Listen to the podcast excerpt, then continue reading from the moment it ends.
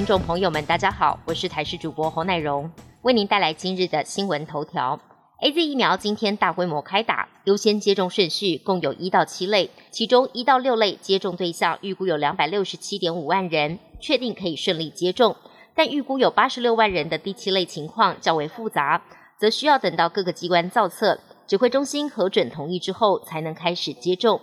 由于接种人数众多，各大医院严阵以待。将接种站设在国小、松烟文创、体育馆公共场所，以维持适当的社交距离。不少县市还参考日本的鱼美挺式打法，先让年长者坐在椅子上保持适当距离后，就不能任意移动。再由医护人员一排接着一排施打疫苗，希望加快疫苗的施打速度。纾困四点零第三波今天起开放申请，包括发放人数约两百五十万人的孩童家庭防疫补贴，每名一次性补贴一万元。另外，每个人最高可贷十万元的劳工纾困贷款，因为暂定只释出五十万个名额，这次新增门槛，在二零一九二零二零年度，个人各类所得总额必须在五十万元以下，符合者才可申贷。后续名额是否增加，将会视开办后情况而定。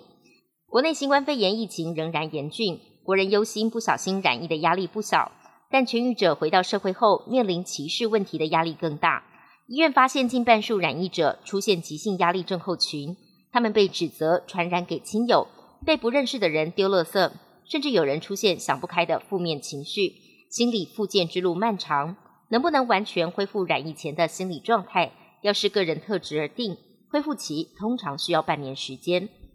美国生技公司诺瓦瓦克斯十四号宣布，它的新冠肺炎疫苗在美国的第三期临床试验，根据数据显示。对抗某些变种病毒效力高达百分之九十三。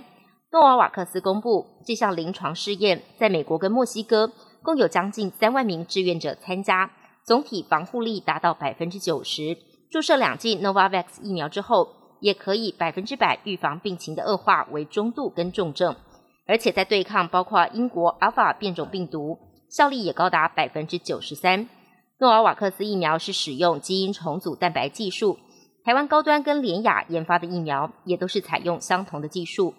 诺瓦瓦克斯将提出紧急授权使用的申请，希望能在二零二一年第三季在美国跟其他国家使用。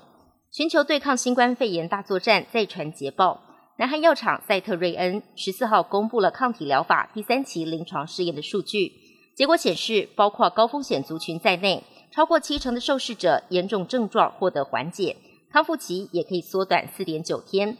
赛特瑞恩的抗体疗法二月就已经获得有条件的批准，成为南韩国内第一个本土药物，治疗两千七百多名高危险族群的轻症患者使用。如今试验结果再传捷报，这好消息也带动赛特瑞恩股价大涨。英国原定六月二十一号展开最后阶段的解封，不过因为最早在印度出现的 Delta 变种株持续的蔓延，如期解封的计划泡汤。首相强森十四号正式宣布，全面松绑的日子延后四周，改为七月十九号。在那之前，大部分的防疫措施维持不变。同时，政府也将加快接种脚步，目标是在七月十九号前，让所有成人至少打完一剂疫苗。本节新闻由台视新闻制作，感谢您的收听。更多内容请锁定台视各界新闻与台视新闻 YouTube 频道。